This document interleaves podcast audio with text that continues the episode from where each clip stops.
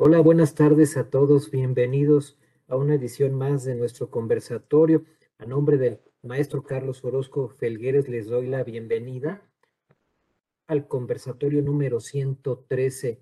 En esta ocasión tenemos el, el tema de actualización a las reglas más relevantes de la resolución miscelánea fiscal 2022. Eh, en esta ocasión tenemos como, como, como invitado anfitrión, porque él es el contralor del grupo Orozco Felgueres, al licenciado Ricardo Yair Palomino Segovia. Ricardo, muchas gracias, mucho gusto en saludarte. Y bueno, pues tenemos este, este tema para compartir con los participantes en este conversatorio. Así es, estimado Humberto. Eh, también muchas gracias por la presentación. Y pues bueno, también a nombre de don Carlos Orozco Felgueres, pues la bienvenida a todos eh, los miembros de la comunidad Orfe, también a aquellos que nos están eh, observando por medio de nuestras eh, plataformas digitales, precisamente por Facebook, y aquellos que también nos estarán escuchando vía nuestro podcast en, en, Spotify como Conversando con Orfe.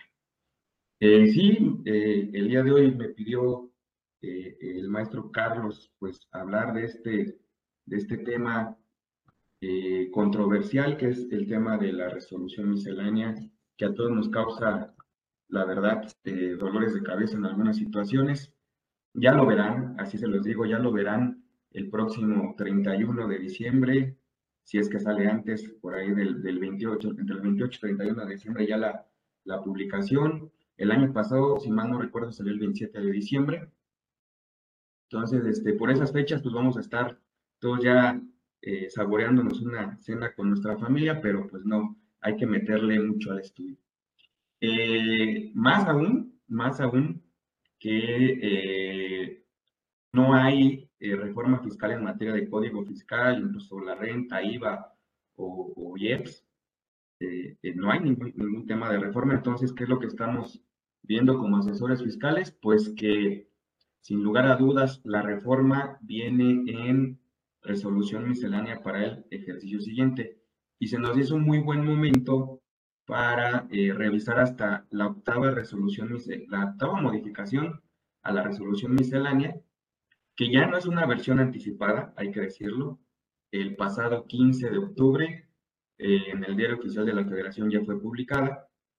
Entonces ya estamos en una octava modificación. No duden que de aquí hasta que se vaya a publicar la resolución miscelánea para el 2023, aún, aún tengamos movimientos en esta resolución miscelánea, en estas modificaciones que hace nuestra eh, autoridad.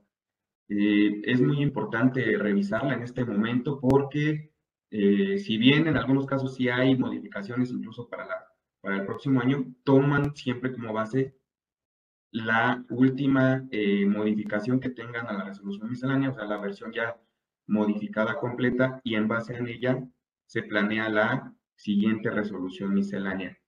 Hay que decirlo, nosotros así lo hemos visto siempre, eh, esta resolución miscelánea en ocasiones sí se extralimita un poco en eh, para qué sirve a los, a los contribuyentes, para qué sirve a la misma autoridad eh, y pues sin lugar a dudas sí toma eh, mucha relevancia en, en, todos estos incisos, todos estos artículos donde nos apoya para el correcto pago de nuestras contribuciones federales.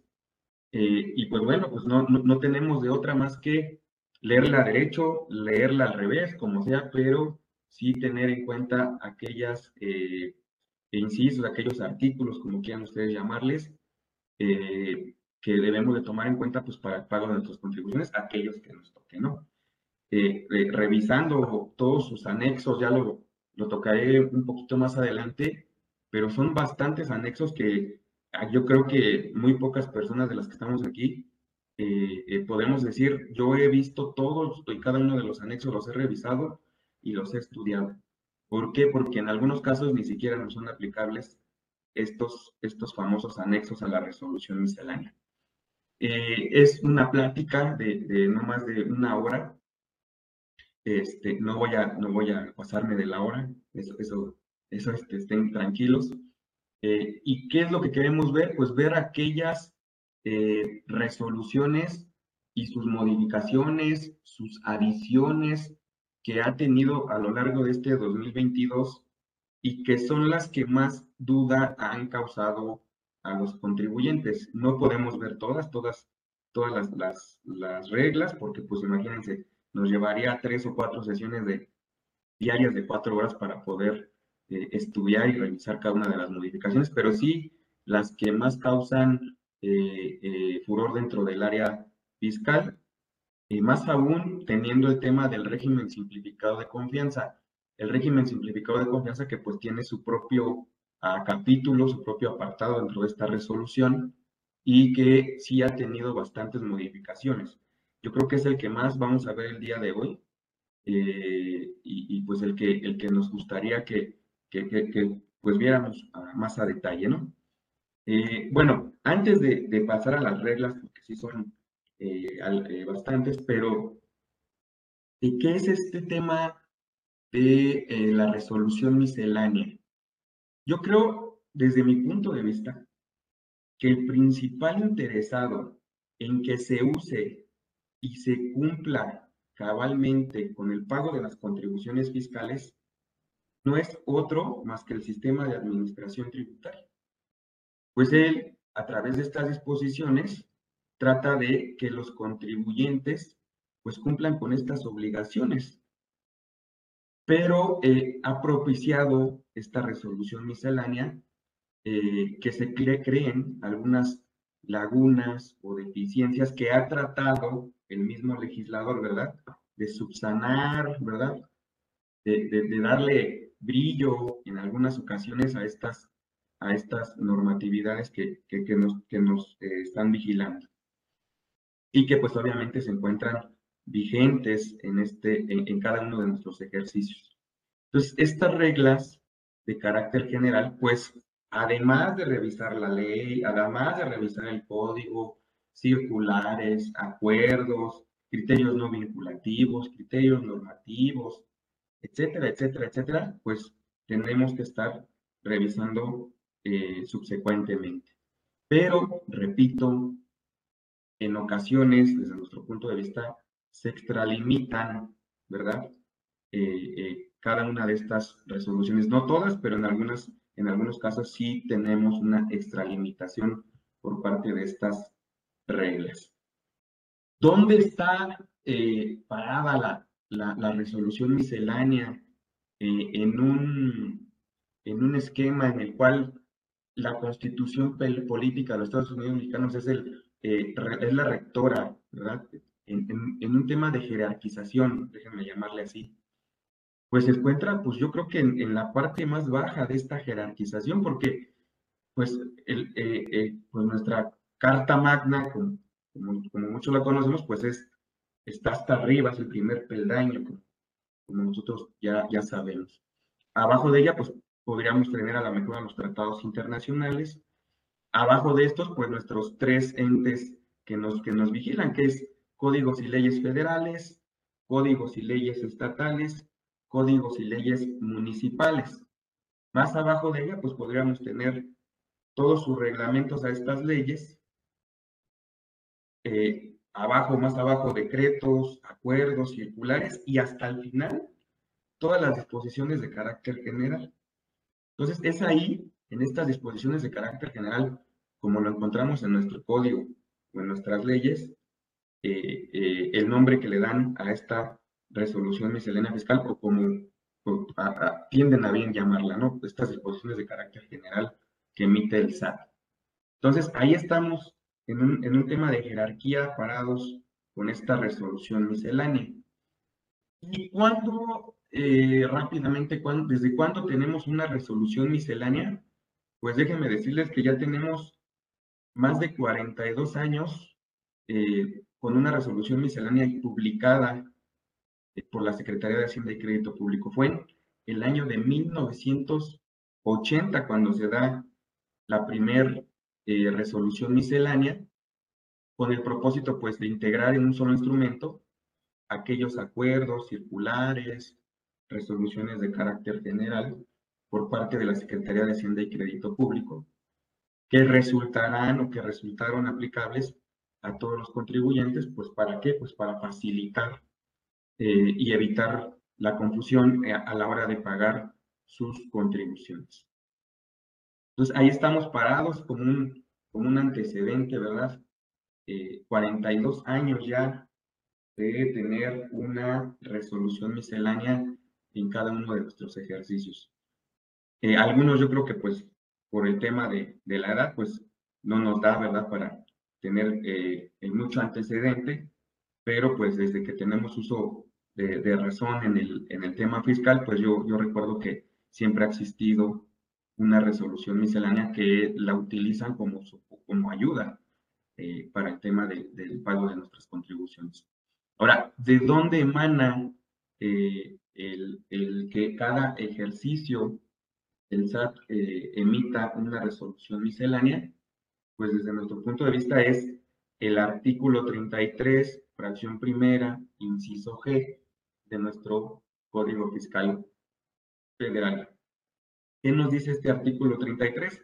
No, no me lo sé de memoria, pero palabras más, palabras menos. Las autoridades fiscales, para cumplir, para ayudar al cumplimiento de sus facultades, proporcionan asistencia a los contribuyentes y de allí nos vamos hasta el inciso G que dice eh, publicar anualmente resoluciones. Ahora, es muy importante que estas resoluciones tengan o deberán estar agrupadas para facilitar su, su eh, conocimiento, perdón, en títulos, capítulos y secciones. Entonces, repito, es muy difícil eh, que, que, que, nos conozcamos todos los títulos. Recuerden, son demasiadas, demasiados artículos y mucho menos pues todos los anexos que la, que, que la hacen posible. Entonces, esta, esta resolución miscelánea pues se hace un, un gran libro que debemos, que, que, es, que sirve de materia de consulta. Eh, y no olvidar, no olvidar que todas estas resoluciones, así lo dice el artículo 33, no deben afectar al sujeto, al objeto, a la base, a la tasa o la tarifa y además, además bien importante, no deberán generar cargas u obligaciones fiscales adicionales a las que ya estén establecidas dentro de nuestras propias leyes fiscales. Entonces, repito, no deberán eh, referirse, no deberán modificar eh, o no deberán emitir un nuevo sujeto, objeto, base, tasa o tarifa y no deberán generar cargas obligaciones fiscales adicionales a los contribuyentes. Si es así, si se cumplen estos requisitos, pues tenemos una regla de resolución eh, pues aprobada, vigente, ¿verdad? Y que pues obviamente deberemos darle cumplimiento. ¿Por qué? Porque muchas veces dicen, no, pues es que no puede generar esta resolución miscelánea, no puede generar una carga adicional. Ok, no puede generar esta carga, pero eh, mientras no afecte al sujeto, al objeto, la base, la tasa o la tarifa. Entonces ahí debe, sí será de observancia dicha regla de resolución miscelánea. Pero, eh, repito, y, lo digo por tercera vez, pareciera que en algunas reglas se extralimita la, la ley, se extralimita esta resolución, perdón, y en ocasiones quisiera la autoridad legislar por medio de la publicación de estas reglas de resolución miscelánea. Es decir, por ejemplo, el tema de eh, que ya nos tocó este ejercicio, el tema del régimen simplificado de confianza. El régimen simplificado de confianza tenía demasiadas lagunas y por allí del capítulo 3.13, eh, pues obtuvimos un, un cúmulo, ¿verdad?, de, de, estas reglas para poder eh, asentar, para poder concluir, para poder tener eh, mayor panorama de lo que iba a pasar con el régimen simplificado de confianza, tanto para personas físicas como para personas morales. Ya las veremos, eh, veremos las que más eh, han tenido modificación, pero esto es a grandes rasgos lo que eh, queríamos darles como antecedente de esta resolución miscelánea. Ahora, me voy a permitir compartir este, el, el, PowerPoint que tengo como base para, para presentar el conversatorio del día de hoy. Y ustedes verán a continuación. No me voy a detener a leer todos, pero vean la cantidad de anexos que integran nuestra resolución miscelánea. Y me voy al final de estos anexos, nada más para darles el dato.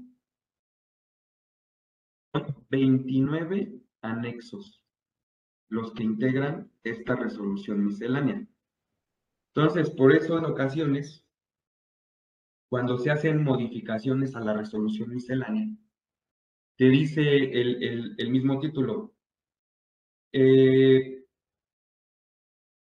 octava modificación a la resolución miscelánea fiscal y a sus anexos 1A, 4, 8, 16, etcétera, ¿no? Entonces, allí es cuando nos damos cuenta de que cuando se modifique alguna regla de resolución miscelánea y que esté ligada a algún anexo, pues dicho anexo también sufrirá modificaciones.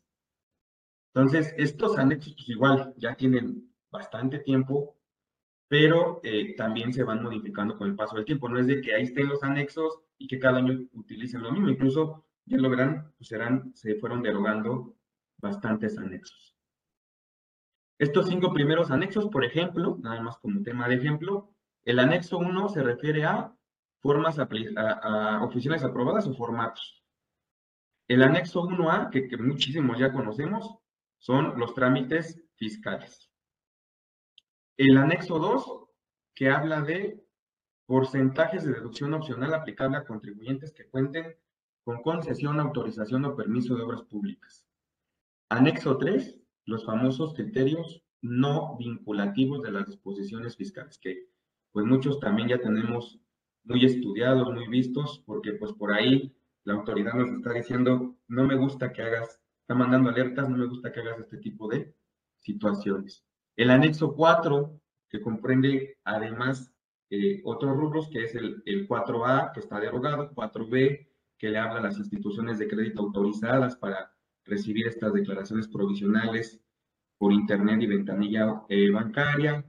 El, el 4C que le habla a las instituciones de crédito autorizadas para la recepción de pagos de derechos, productos y aprovechamientos por internet y ventanilla bancaria.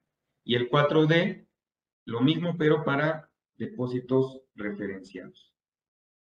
El anexo 5, que eh, deberemos de, observar para verificar cualquier eh, importe plasmado dentro de nuestro Código Fiscal de la Federación, deberemos acudir al anexo 5 para saber si dicho importe está actualizado dentro del código o nos deberemos referir al anexo 5 para, eh, en caso, por ejemplo, de alguna multa, pues pagar conforme al anexo 5 de la resolución miscelánea fiscal.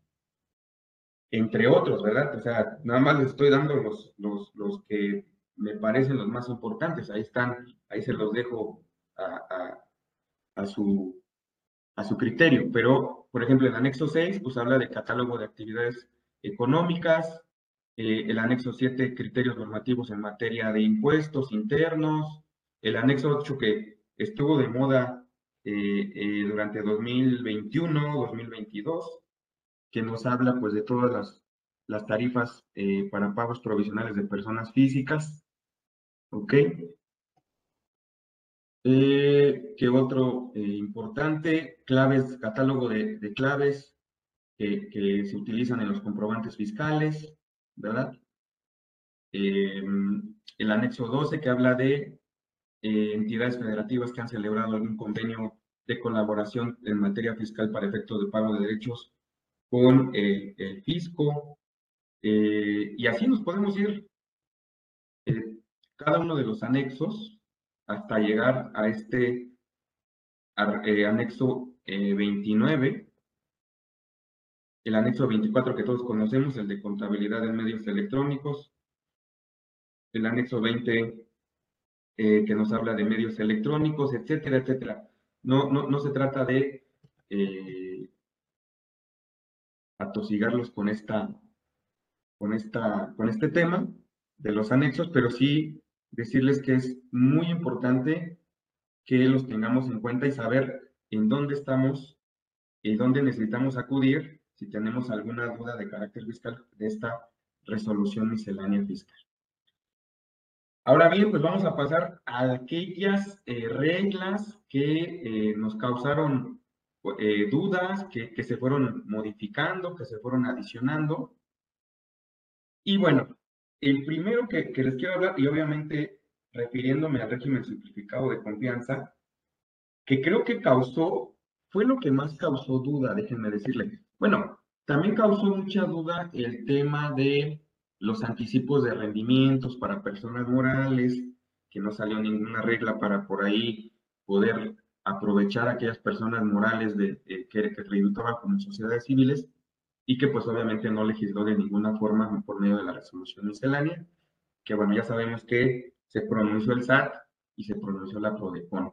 Ya cada uno tendrá eh, eh, pues a bien saber cómo lo toma estos anticipos de rendimientos en las sociedades civiles pero eh, eh, me quiero abocar a otro tema, que fue el tema de aquellos eh, contribuyentes agapes en personas físicas por el tema de los 900 mil pesos, qué pasaba si lo excedía, porque recuerden que ya para personas físicas ya no existe este, este régimen de aquellos que, que, tributen como actividades ganaderas, agrícolas, silvícolas o pesqueras, o mejor llamado los agapes. ¿Qué pasó? El, en la publicación inicial, el 27 de diciembre del 2021, en el 113E, eh, que es el que el norma a, las personas físicas, nos, nos aboca a, a revisar este eh, regla 3.3.11 que le hablaba a aquellos personas físicas que eh, incrementaran los 900 mil pesos, que rebasaran los 900 mil pesos. ¿Y qué decía este 31311?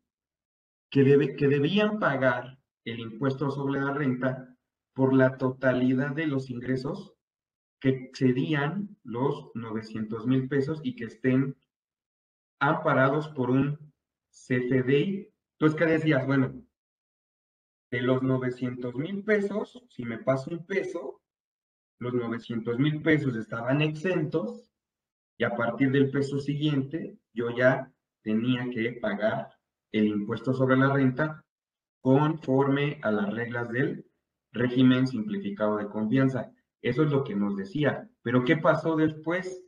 Viene la primera modificación a la resolución miscelánea y que, obviamente salió el 18 de, febrero del 2022, publicada el 18 de febrero del 2022.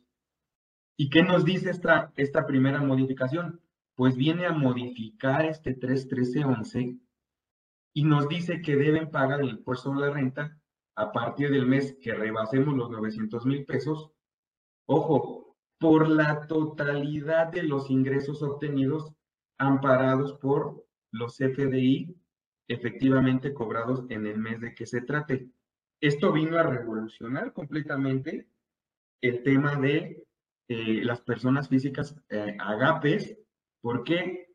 Porque nos pide pagar el impuesto sobre la renta conforme a un régimen simplificado de confianza aquel mes donde rebase los 900 mil pesos, pero a partir del primer peso que obtuve como agape.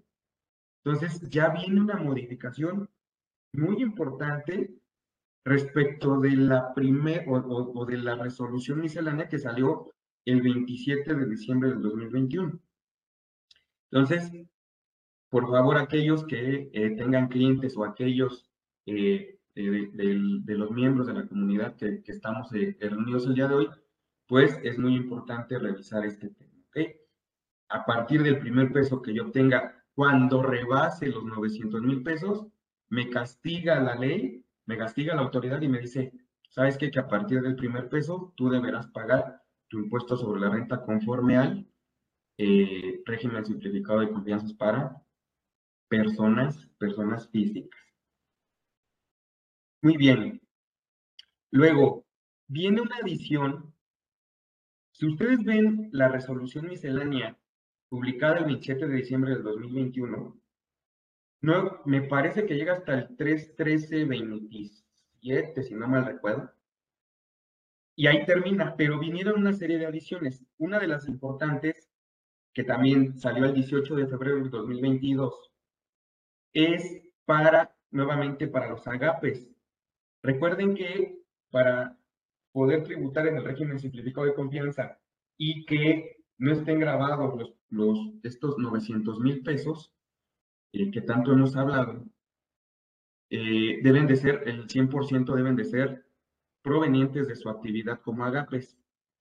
Pero viene a crear esta adición del 18 de febrero del 2022, esta regla 3.13.30, repito, 3.13.30, que nos dice, oye, ¿sabes qué, Agape? Regularmente puede pasar de que puedas enajenar activos, su maquinaria, que es lo más común que tienen, o bien puedes enajenar el terreno donde trabajas a la mejor tu agricultura. Entonces, ¿qué pasa? Pues esto no eh, crea perjuicio de que puedas seguir obteniendo eh, ingresos como agape y que no rebasen los 900 mil pesos y que no se te tome eh, como si estuvieras teniendo ingresos por otro capítulo. Entonces, tú no te preocupes, tú puedes obtener ingresos por la enajenación de bienes, puedes seguir tributando con estos 900 mil pesos exentos y puedes obtener esta, eh, esta venta de activo fijo o de terrenos, pero ojo, no puedes llevarlos al régimen simplificado de confianza. Solamente te pido, por favor, que pagues el impuesto conforme al capítulo que le toque, que es la enajenación de bienes. Entonces, sí eh, puedes obtener estos ingresos, pero llévalos al capítulo que le toque.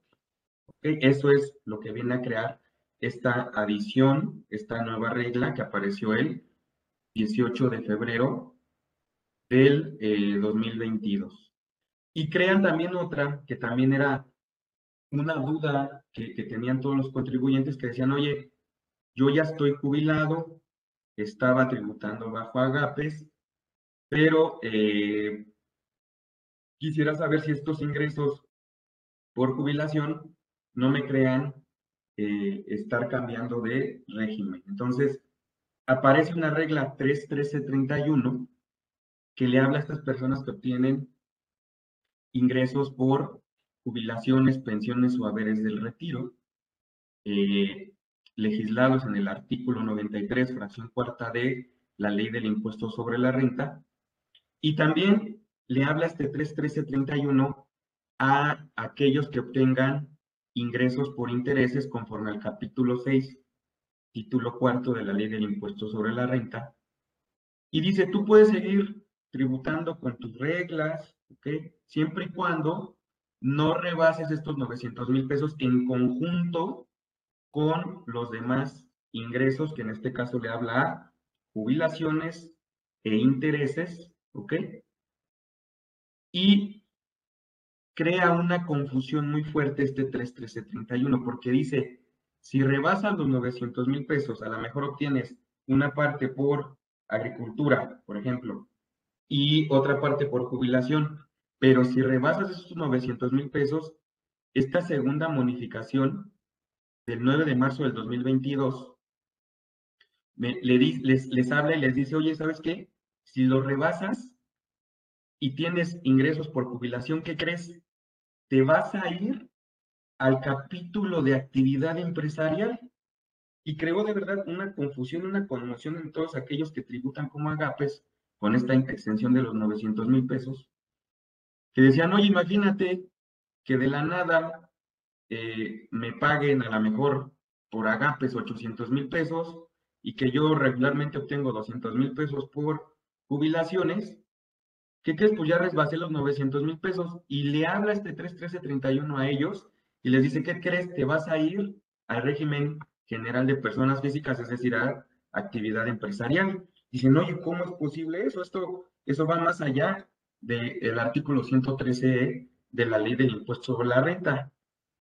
Y también le dice, oye, y si tienes intereses, pues vete a, al capítulo de intereses. Entonces, creó mucha confusión entre todos aquellos personas físicas agapes y no tuvieron de otra más que hacer una modificación nuevamente en la tercera resolución, en la tercera modificación de resolución miscelánea, que apareció el 29 de abril.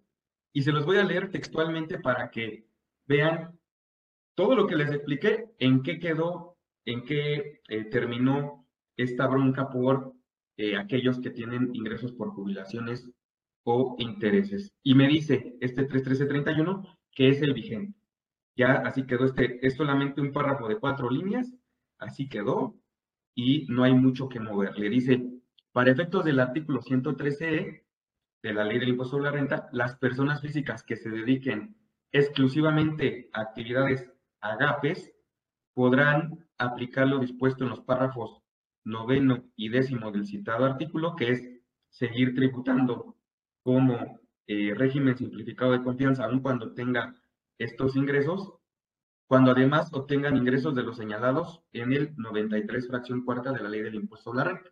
Entonces, ¿qué es lo que concluimos? Que si rebasamos estos 900 mil pesos, pues no te preocupes, es, esos ingresos llévalos a, tu capítulo de, sueldos y salarios. Si tienes intereses, llévatelo a tu capítulo de intereses, normalito. Y los ingresos que obtengas por agapes, tú, los, tú seguirás tributando. Si son 900 mil pesos exentos, pues serán exentos. Y si rebasas, pues ya tendrás que eh, aplicar el régimen simplificado de confianza con sus tarifas por ingreso. ¿Ok? Así es. Perdón, su porcentaje por el ingreso obtenido, que va hasta los 2 millones y medio de pesos. ¿Ok? Entonces, hay que tener en cuenta estas reglas porque eh, los agapes son los que más eh, dudas tuvieron, porque pues, a decir verdad, sí hay muchos contribuyentes que aplican estas estas reglas. Ahora, me sigo y, nuevamente con el tema de agapes. En la segunda modificación del 9 de marzo del 2022, regla 3.1332, es cuando aparece una regla, porque también tenían dudas eh, y decían, oye, yo tengo que presentar declaraciones aún y cuando no rebase los 900 mil pesos.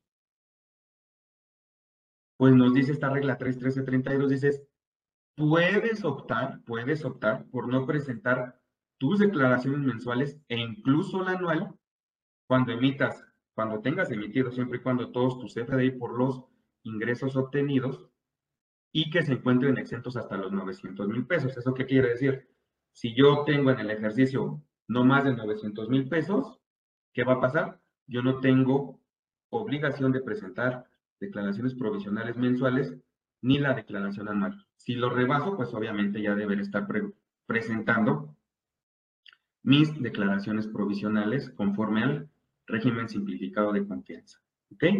Entonces, esta regla 31332 es la que nos da el derecho de no presentar eh, esta, estas declaraciones.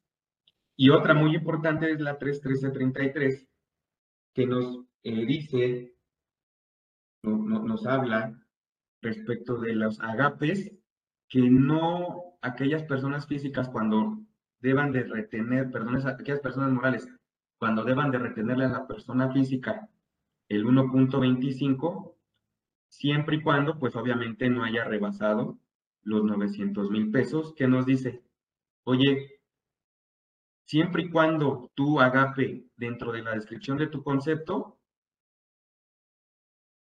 describas lo siguiente. Los ingresos que ampara este comprobante se encuentran en su puesto de exención a que se refiere el artículo 113, noveno párrafo de la ley del impuesto sobre la renta. Esto aparece el 29 de abril del 2022. Entonces, no son sujetos de retención estas personas físicas que tributan bajo el régimen de, bueno, la exención de los agapes por los 900 mil pesos. Luego les traigo un transitorio que aparece en la sexta modificación eh, de la resolución miscelánea, esta eh, se da a conocer en el diario oficial del 16 de agosto del 2022. Que de verdad, yo sigo, eh, mi, cabeza sigue trabajando en, esta, en este transitorio, porque, a ver, el régimen simplificado de confianza para personas físicas es optativo en cualquier momento. En cualquier momento. Así, así nos lo marca. Pero para personas morales no hay duda. O eres régimen simplificado de confianza, o debes ser régimen simplificado de confianza, o no debes de ser régimen simplificado de confianza.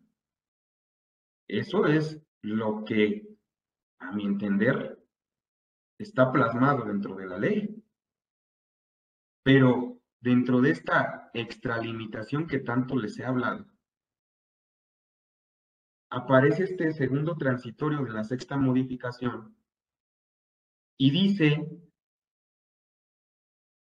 que tenemos, así lo dice textualmente, contribuyentes que a partir de enero del 2022 tributaron en régimen simplificado de confianza para personas morales y que antes del primero de agosto hayan presentado el aviso de actualización de actividades económicas.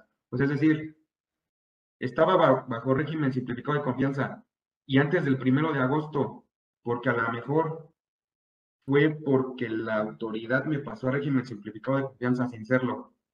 Tengo hasta el primero de agosto para haber presentado el aviso de actividad económica. Yo, la verdad, solamente que sea una empresa muy mal administrada o que no haya presentado un aviso, una aclaración ante la autoridad de, oye, a mí no me tocaba hacer régimen simplificado de confianza. Pásame de nuevo a mi, a mi régimen general o yo presento el aviso de actividad económica y me debes de dejar cambiarme directamente a mi régimen eh, general de ley. Incluso me habla, me dice, y viceversa. Yo de verdad no alcanzo a entender mucho este transitorio. Sé que le habla a aquellos que no debieron de haber estado, lo sé, pero hasta el primero de agosto, o sea, ¿Qué contribuyente estuvo pagando como régimen simplificado de confianza sin deber? ¿A poco no se dio cuenta? El contador, el fiscalista, el asesor, el, propio socio, el representante legal, el comisario, o sea, hasta el primero de agosto, pues está muy fuerte. Y bueno, en, en resumidas cuentas le habla y que dice que, oye, toma en cuenta todos aquellos pagos provisionales que hayas hecho, regrésate al mes de enero, haz tus declaraciones como debieron de ser y acredítate el impuesto sobre la renta que hayas pagado en tus pagos provisionales del régimen que no debiste de haber tributado. Eso es lo que dice este transitorio segundo que se adiciona en la sexta modificación del 16 de agosto. Así. Díganme si no es para que te explote la cabeza, pero bueno, así está plasmado. Puede ser que a lo mejor algunos contribuyentes sí estén en ese supuesto, y que por eso lo haya adicionado, pero les habla hasta el primero de agosto, ¿ok? Bien, me sigo. Regla 27135. ¿De qué nos habla esta regla 27135? Cancelación del CFDI sin aceptación del receptor. Y ya nos la sabemos de memoria.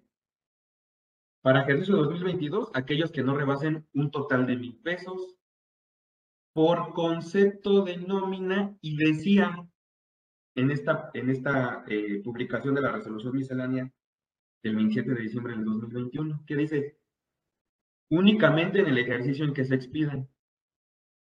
Así decía, y todos así como que, híjole, ya no voy a poder cancelar CFDI de nómina en el ejercicio siguiente. Y así quedó, y nos seguíamos. Aquí las notas de crédito, los FDI de traslado, este, los que amparan retenciones de información de pagos, las de público en general, los que se emitan a residentes en el extranjero, y así nos iban.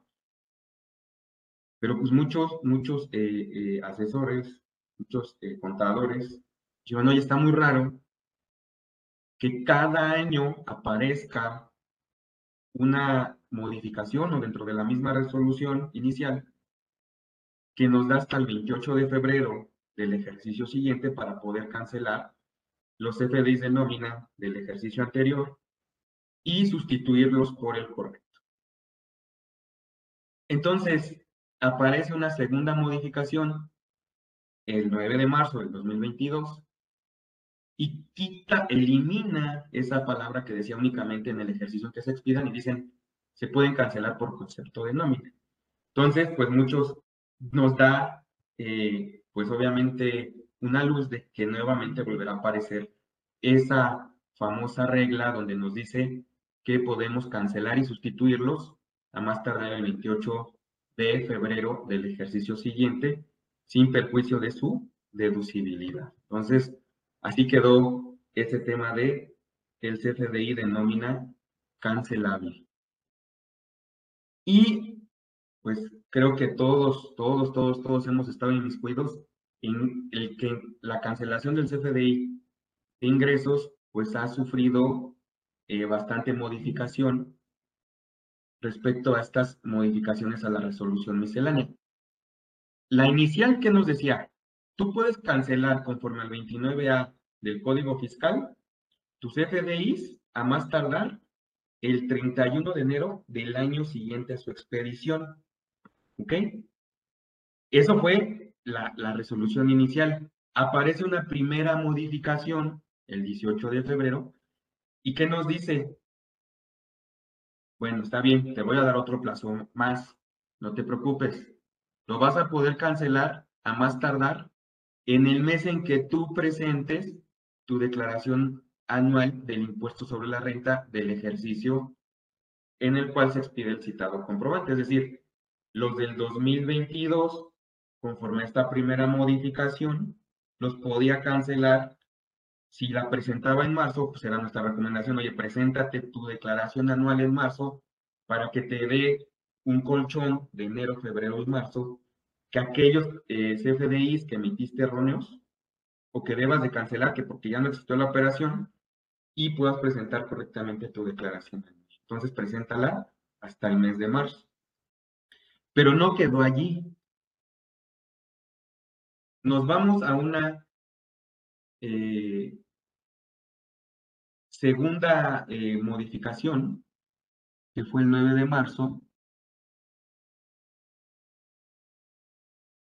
y esta nos habla de un segundo transitorio que le habla a aquellos, a aquellos que cancelen operaciones del ejercicio 2021 porque también esa fue una duda.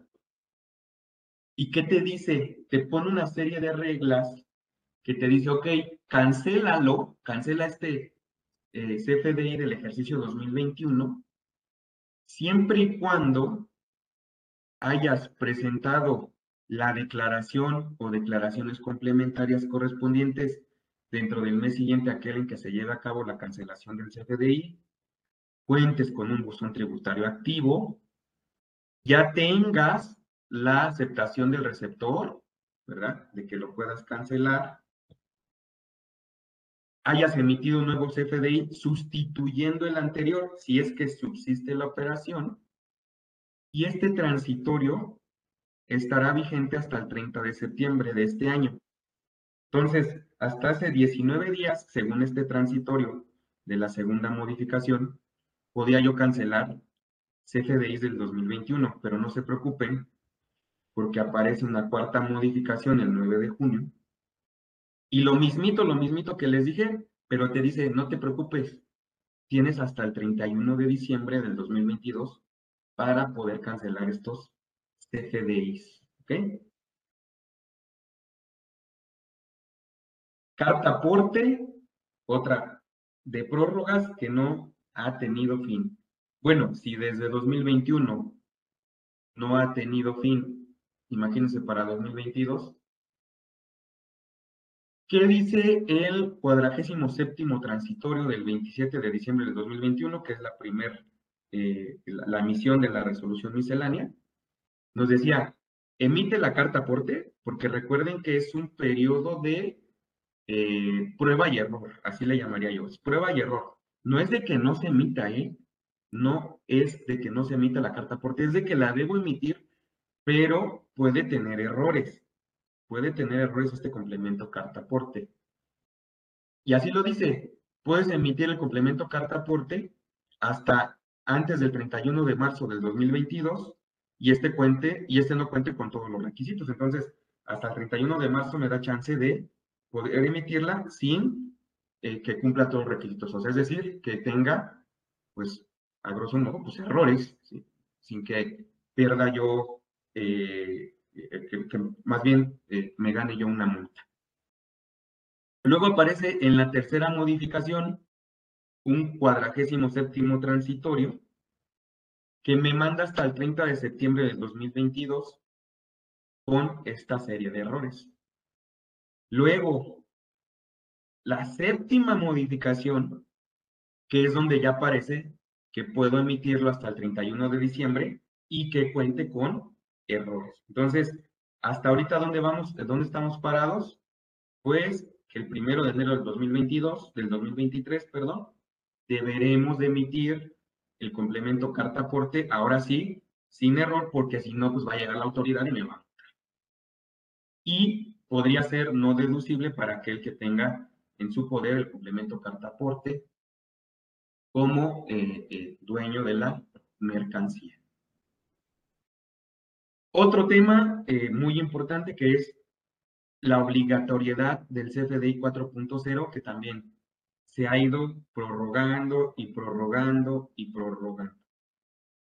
Y bueno, la quinta modificación del 15 de julio del 2022, que es ya la, la última donde apareció algún, alguna modificación, es la que eh, pues nos manda a poder estar en un periodo de convivencia, ahí, ahí no es prueba y error, ahí es convivencia, es decir, puedo emitir el 3.3 o el 4.0 durante un periodo comprendido del 1 de enero al 31 de diciembre del 2022. Yo en este momento a un cliente le puedo emitir en, versión 3.3 y si en el siguiente minuto me pide otra factura, otro cliente lo, o el mismo cliente lo puedo emitir en su versión 4.0, otro distinto, otro CFDI distinto. Entonces, eh, estamos en un periodo de prueba y error. También hubo, nada más rápido, una modificación a la regla 2.4.15 que nos habla de eh, el formato para la modificación o incorporación de socios o accionistas, esta regla 2.4.15, que nos manda la ficha de trámite 295 diagonal código fiscal o diagonal CFF, y nos decía que esta, este trámite se llamaba aviso de modificación o incorporación de socios, accionistas, asociados. Esto de asociados también ya es muy importante porque acuérdense que muchas asociaciones civiles decían, no, a mí no me toca enviar este aviso y pues bueno, ya cota que deben también aquellas asociaciones y demás personas que formen parte de la estructura orgánica de una persona moral, así como de aquellas que tengan control, influencia significativa o poder de mando. Y en una cuarta eh, modificación a nuestra resolución miscelánea, cambia el nombre, ya no le llama aviso y le llama solicitud de modificación o incorporación de socios. ¿Por qué solicitud y no aviso? Porque en el primero, pues se da por entendido que ya nada más enviándolo ya está por avisado al SAT. Y dice el SAT, no, espérate, solicítame este cambio para ver si te lo acepto o no. Entonces, por eso le cambió de aviso a solicitud. Eh, muy importante irnos a la regla 25.11, porque eh, en algunas ocasiones ustedes saben que el aviso de cambio de domicilio eh, por Internet es muy importante para los contribuyentes, pues no estar acudiendo a la administración que les toque. Entonces, este 2511 le habla a aquellos que por sistema tienen un buen historial de, o buen comportamiento o buen cumplimiento de sus obligaciones fiscales y que son aquellos que los deja presentar el aviso por internet sin necesidad de concluir el trámite en la administración que les toque. Entonces, este 2511 sí es muy, muy, muy importante eh, tenerlo en cuenta.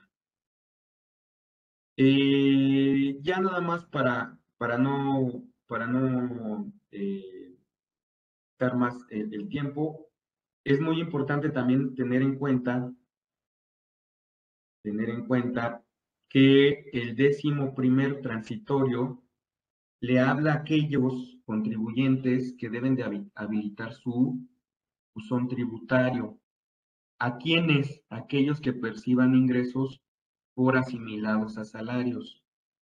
Y este décimo primero, de verdad, ha tenido una serie de modificaciones que de verdad no sé por qué, pero de pronto es, ahora quito, ahora lo adiciono. ¿A quién le habla? A los contribuyentes que obtienen ingresos por asimilados a salarios. Cuando tienes ingresos asimilados a salarios iguales o superiores a 400 mil pesos, lo debiste de haber tramitado a más tardar el 30 de junio del 2022. Si no tienes ingresos por asimilados a salarios mayores a 400 mil pesos, pudiste por optar por no habilitar el, buzón tributario. Ahora, aparece eh, la primer modificación, nuevamente repito, del 18 de febrero, que es el día que aparece, y nos dice abajito que para efectos de este artículo transitorio, deberemos de observar lo dispuesto en el Código Fiscal en los artículos 86C y 86D, y que será aplicable a partir del primero de julio de 2022, que es, pues es la multa por no tener habilitado el buzón tributario. O sea, ¿qué, qué, qué es lo que quiero darles a entender? pues que ya por medio de la resolución miscelánea te mandaba este, este aviso de que te podían imponer una multa por no tener habilitado tu buzón tributario y hayas rebasado los 400 mil pesos. Y de la nada, en una quinta resolución, en una quinta modificación a la resolución, desaparece en ese párrafo. Así, Y ahorita, si ustedes, si tuviéramos una actualización, pues otra vez ya está habilitado este párrafo. ¿Por qué? Realmente eh, no se lo sabría explicar, pero ah, dentro de este, este tipo de situaciones se dan mucho en la resolución miscelánea. Y bueno, tener en cuenta también, tener en cuenta también el tema de las reducciones de multas que eh, aparecen en la regla 2.14. No recuerdo, es 10, 11, 12, 13, 14, 15 o es 12, 13, 14 y 15. Habría que revisar eh, a detalle, pero cada una de estas va hablando de en qué tipo de situación estás tú como contribuyente y cuál es la que te toca aplicar en caso de que ya hayas cumplido con tu obligación de pago y obviamente podrás solicitar la reducción de tu multa. Entonces, eh, a grosso modo, a grosso modo, ¿cuándo puedo pedirla? Cuando la autoridad verifique que tú como contribuyente ya diste cumplimiento a la obligación de pago requerida y cuando las multas no se hubiesen notificado, no se te hubiesen notificado, pues tienes ya de entrada derecho a la reducción de multa. Pero aparece también una segunda fracción que me dice, ok, si la multa ya fue notificada y ya cumpliste con tu obligación de pago requerida, eh, puedes solicitar la reducción de tu multa conforme al ejercicio en que esté, esta haya sido eh, aplicada. Entonces, esto es lo que habla para el tema de reducción de multas. Y bueno, traía al final eh, el procedimiento, pero bueno, este procedimiento yo creo que lo, es, es, muy sencillo, eh, obviamente accediendo a tu portal, pues por ahí puedes presentar tu solicitud de reducción de multas. bueno, eso era lo que quería decirles. nuevamente, esperen la resolución miscelánea para 2023. Ahí viene, ahí viene toda la reforma que estuvimos esperando en el mes de septiembre, esa va a ser la verdadera reforma. Habrá que meterle estudio, solamente son algunas de las, de las resoluciones que queríamos eh, plasmarles, no son todas, hay algunas que a ustedes a lo mejor les tocará, y que obviamente, ¿qué es lo que hay que hacer? Pues revisar desde la resolución miscelánea publicada el 27 de diciembre e ir revisando una por una para ver si no tiene alguna eh, modificación a estas eh, reglas de resolución miscelánea. Eh, pues muchas gracias a todos. aquí dejo Humberto con la palabra. Muchas gracias. Bueno, muchísimas gracias. Muchas gracias, Ricardo, por este tema, como, como todos los temas que presentamos en estos conversatorios, muy interesante, muy importante para toda la comunidad Orfe, para todo nuestro público en general. Muchísimas gracias. Tenemos aquí un reconocimiento para, para ti, que está actualización a las reglas más relevantes de la resolución miscelánea, miscelánea fiscal 2022. Em, muchísimas gracias. Gracias a toda la comunidad Orfe. Los invitamos para que nos sigan acompañando en estos conversatorios. Nos vemos el próximo miércoles. Les damos las gracias a nombre de, del maestro Carlos Orozco Felgueres. Muchas gracias por participar. Y bueno, pues estamos a sus órdenes para los cursos que, que, ya conocen que damos en el Instituto Orfe. Eh, por favor, eh, para que se inscriban a, a los temas que les resulten importantes. Muchísimas gracias a todos y muy buena tarde. Muchas gracias, Humberto. Muchas gracias a todos. Hasta luego. Hasta luego, gracias.